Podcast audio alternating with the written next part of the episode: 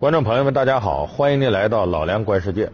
在二零一零年八月二十四号，发生在黑龙江伊春的一起空难事故，时隔四年之后，在去年，就是二零一四年的十二月十九号，这起事故的主要责任人机长齐全军被判处了有期徒刑三年。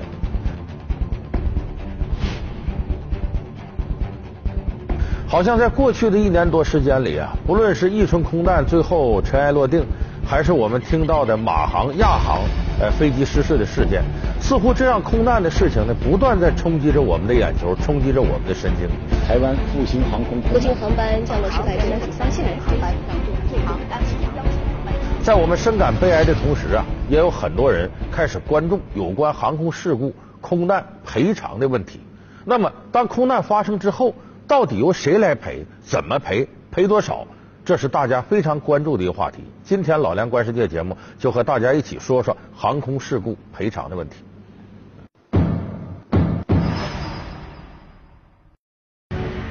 从马航空难、亚航空难的发生，到伊春空难追责结果的尘埃落定，空难赔偿成为二零一四年热点。空难发生都有哪些原因？空难事故又该由谁来赔？伊春空难。每人获赔九十六万元，这个赔偿赔的都是啥？我国对于空难赔偿都有怎样的规定？从十几万美元、上千万美元，再到上不封顶，国外空难赔偿都依据什么标准？余生收入法是如何计算的？蒙特利尔公约又打造了一个怎样的航空赔偿惯例？本期老梁观世界提醒您。空难赔偿事儿不小。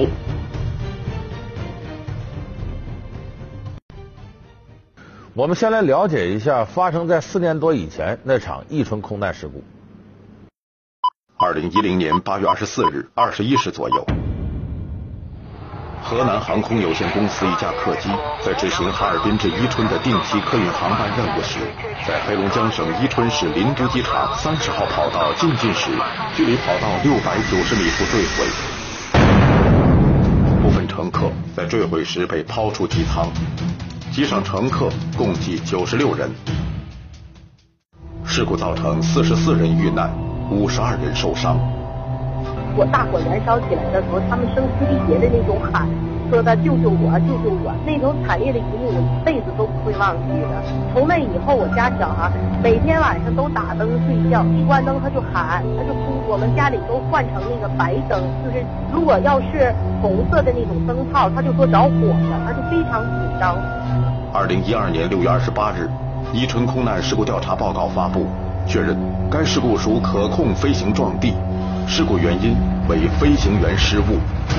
二零一三年十一月二十八日，黑龙江省伊春市伊春区人民法院正式开庭审理八二四黑龙江伊春坠机事故，伊春空难机长齐全军受审。这是中国首例飞行员被指控涉嫌重大飞行事故罪的案件。法院审理认为，被告人齐全军作为客运航班当班机长，违反航空运输管理的有关规定。在低于公司最低运行标准、未看见机场跑道的情况下，违规操纵飞机，实施进近并着陆，致使飞机坠毁。二零一四年十二月十九日，法院宣判齐全军有期徒刑三年。齐全军的行精神，我觉得对中国法律是一个推进，也是一个首开先河，这是我们国家法律一个怎么一个进步的一个表现。安全事故不要等它已经发生了，就是呃，然后再去呃堵查缺补漏。我觉得应该在预防上。其实这起空难事故啊，和我们这些年了解到的很多空难事故呢，它都有相似的地方。因为空难事故发生的原因呢，不外乎那么三种：人为操作的失误、机械的故障和环境因素，就这么三大因素。那么空难发生的节点呢，我们刚才看伊春空难。它是由于飞机降落过程当中出现操作失误引发的空难，那么这个也是空难的最主要的形态。那么有相关的部门做过一个统计，就说空难发生的节点呢，降落的时候发生空难占百分之五十七。你等这个起飞过程当中往上升的过程当中发生事故的概率是百分之二十四，有不到百分之九的空难事故是正在空中飞行过程当中发生的。你看，咱们说伊春空难，这是降落时候发生的。前不久大家了解到的亚航那个空难，是因为飞机在上升的时候，往上走的过程当中出现的意外，最后掉下来了。所以说，我们看的这些空难事故呢，基本上都处在这样一种状态：降落的时候多，起飞的时候还有，平稳的时候相对来说非常少。那我们在不断的总结这个空难事故的同时呢，会发现呢，其实百分之七十以上的空难是由人为原因造成的。也就是说，现在呢，国际上呢，这航班越来越频繁，起降次数越来越多，而且有的时候呢，业务一繁忙呢，容易造成疲劳驾驶。所以现在各个航空公司呢，在去年一年多这个空难事故总结当中，都提到了如何加强飞行员的业务素质问题。因为我们现在很多飞机它是完全的自动化操作，越是自动化操作，越需要这个机长、驾驶员了解飞机的构造。有人说自动化它有这必要吗？当然有必要，为什么？任何自动化都保不齐可能出现故障，一旦要出现故障了，人就得盯上。如果你对这个不熟悉，你在关键时刻怎么力挽狂澜呢？所以现在世界各大航空公司首要的问题是加强现有飞行员的培训，以及预备役的飞行员这些机械化知识的培训。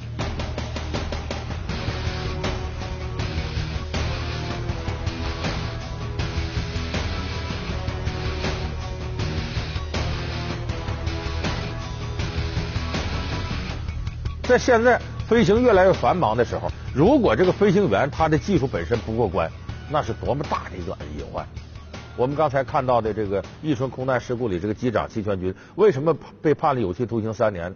就是他本身驾驶这个飞机的技术就不是很熟练，在落地的时候呢，遇到一点小的自然状况，操作失误。而且还有一点呢，引起大家的诟病，就是空难发生之后呢。他没有及时组织飞机上的旅客撤离，反而自己呢离开岗位了。这个作为一个肩负重要责任的机长来说呢，这应该是一个不被饶恕的错误。所以我们说，伊春空难的发生呢，现在尘埃落定了。最后的结论，这是一起人为事故。那么说，人为事故该由谁赔偿呢？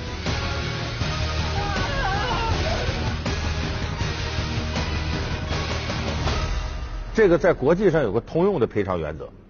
假如说你这个飞机飞行过程当中是机械的故障，就飞机本身有问题，这有两种情况。第一种是找飞机制造商，你比方说波音呐、空客呀，飞机发生问题了，那是由这两家飞机制造商谁家的飞机谁去赔去。说如果要是维修过程当中、保养过程当中有问题，那好，由航空公司来赔，就是你这个航空运输的承运方来赔。那么如果是人为因素，也有两种情况。第一种情况，人为因素呢是这个呃飞行员呐或者空乘人员造成的，那么这个由航空公司来赔。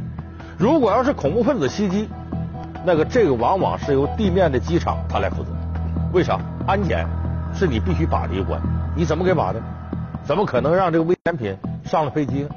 呃，所以这个时候要由机场的安检部门去赔。那么如果出现环境因素，就是由于不可控的因素，比方说电闪雷鸣啊。或者直接就是像在乌克兰上空飞过飞机，地面一个炮弹打下来了，这个时候赔偿情况就比较复杂，就是一定要先分清事故责任人到底是谁。但是即使是知道了这个是不可抗力，那么航空公司本身也要有一些特别条款来赔偿在事故当中遇到损害的当事人。所以从刚才我们这个描述看呢，伊春这起空难事故它是地道的人为的责任事故，所以。航空公司必须赔偿，那么它的赔偿过程是什么样的？很多人都关心这个事儿。伊春空难发生六天后，赔偿方案出炉，遇难者每人获赔九十六万。这个数额是怎么算出来的？近十年空难，遇难者都获得了怎样的赔偿？我国空难事故赔偿标准究竟是怎么确定的？老梁观世界，空难赔偿事儿不小。正在播出。当初这个事情发生在二零一零年的八月二十四号，那么隔了四天，八月二十八号就成立了一个专门的赔偿部门。八月三十号，就事故发生之后没到一个礼拜，第六天，这个赔偿部门就出具了一份文件，给各个死难者的家属，每个人呢赔九十六万。说九十六万，在二零一零年听起来说还可以呀。这九十六万里边呢，官方给出的态度呢，说其中有五十九万两千三是责任赔偿，剩下呢是非责任赔偿。意思是五十九万两千三，这是责任范围内必须赔的，剩下的带有精神抚慰啊、补偿啊，带有这个性质的。那么这个依据在哪儿呢？它依据是两千零六年咱们国家出台的一个关于航空运输承运人的责任赔偿的限额，有这么一个固定的规定。这个规定里定呢，赔偿的限额最高不超过四十万，就人要死了，最高赔四十万。然后随身携带的行李呢，最高赔三千；托运的行李呢，呃，每公斤赔一百块钱。一般的托运不超过二十公斤嘛，大概上限就两千块钱。也就是说，你划拉到一块儿。如果在空难当中发生死亡事件，国内的赔偿最高额度就是四十万零五千。当然呢，他要扣除呢物价消费指数、通货膨胀，所以他得出来呢责任范围内的五十九万两千三这个额度和四十万零五千比那高点，是由于两千零六年到二零一零年这期间物价上涨、消费指数带来的。说这么一看，好像他赔偿的合理，但是有很多家属提出疑义，什么疑义呢？就是按照国际惯例，就是国外的这个相关法规，就如果你这个事故责任是百分之百由航空公司这方面人操作失误的，就是本来可以避免的，你人为事故出现了，这个赔偿是无上限的。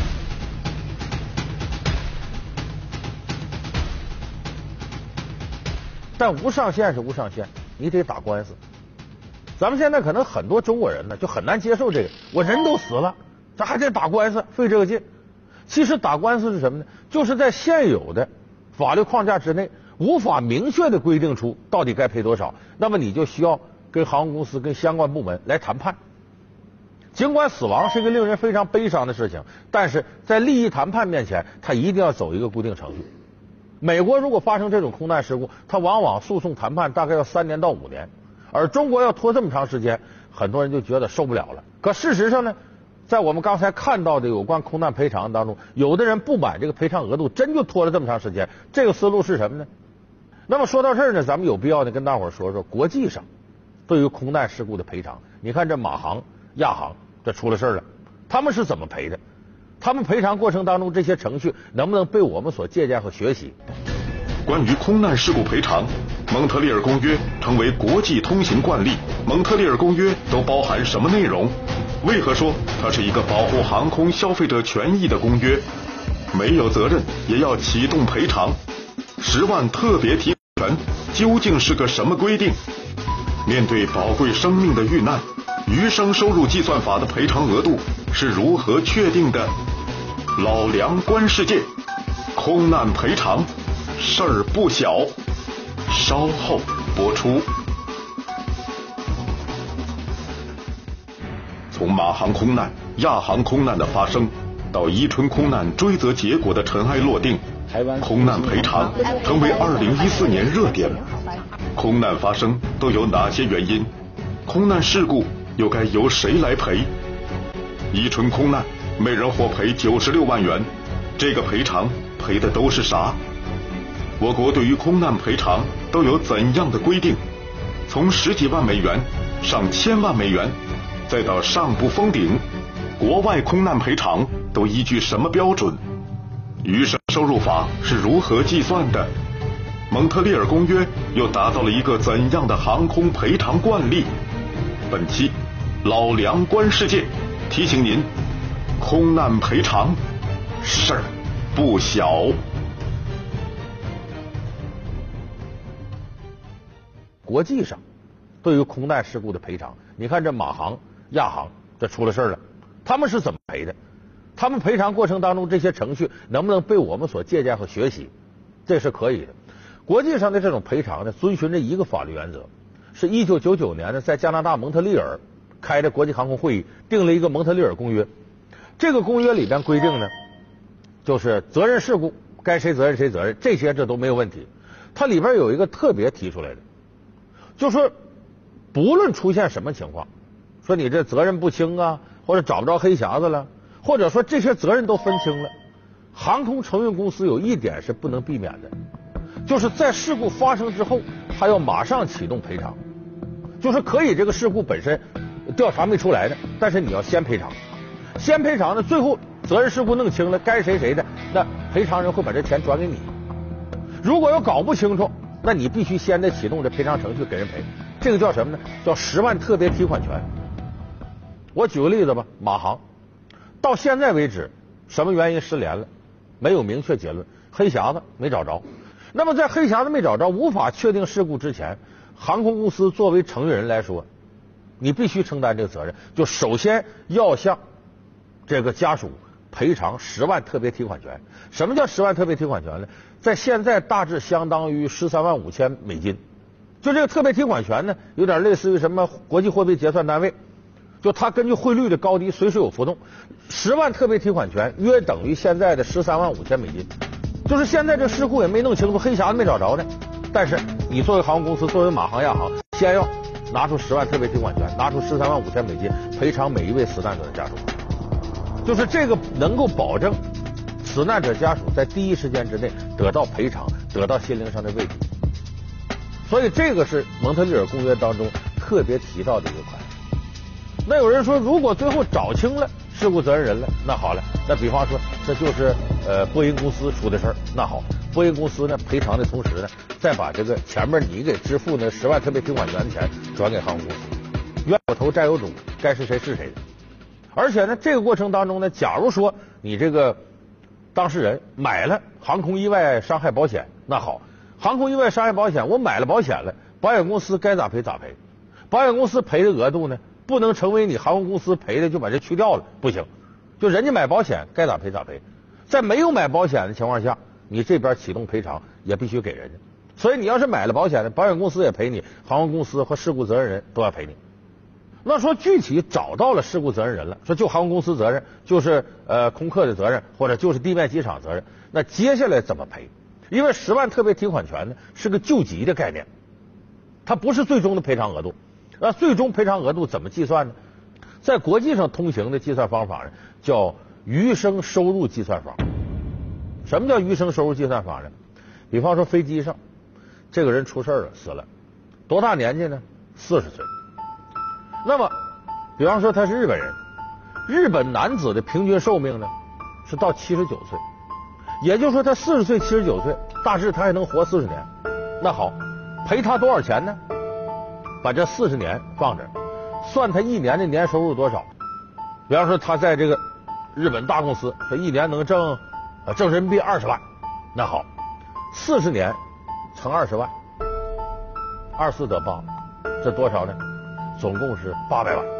说这四十年里才能挣八百万，那这八百万呢，再减去什么呢？他的日常开销，这都能调查出来。说他一年，他上一年一年花多少钱？比方上一年一年他花了十万。那好，四十年他要花掉四百万，那就把八百万减四百万，还剩四百万，再减去什么呢？交税。比方说交税要交一百万，那这四百万再减一百万，实际赔偿他的是三百万，是这么算出来的。这叫余生价值计算法，也叫余生收入计算法。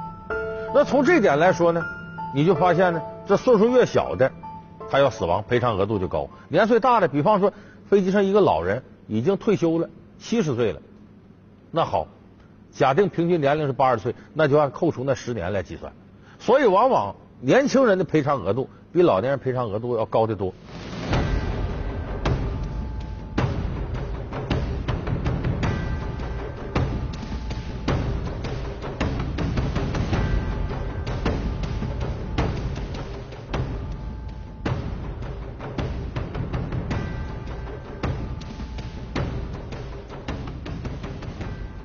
但是这个有一个不绝对，就说这只是呢，假如说出现不可抗力，比方说飞机正在空中，咔嚓一个雷打下来，天灾老天爷的事儿，那么我们就按照这种方式叫余生收入计算法来赔偿。可是呢，事情没这么简单，这个事故不是由不可抗力因素造成的，人为造成的。说那天这驾驶员呢，突然在这个机舱里喝两口酒，迷糊了，这是绝对的人为事故。那么在这个时候，像美国、日本。他的赔偿是无限额的，就是不封顶。这个不封顶怎么来确定呢？由着受害者家属跟航空公司打官司。由法庭来裁决。你比方说，这个死亡的人二十多岁，刚刚读完 MBA，啊，刚进了世界五百强大公司里边，年轻有为，风华正茂。你按照他这收入，说他一年能挣多少？挣二十万，那这是现在，那他将来呢？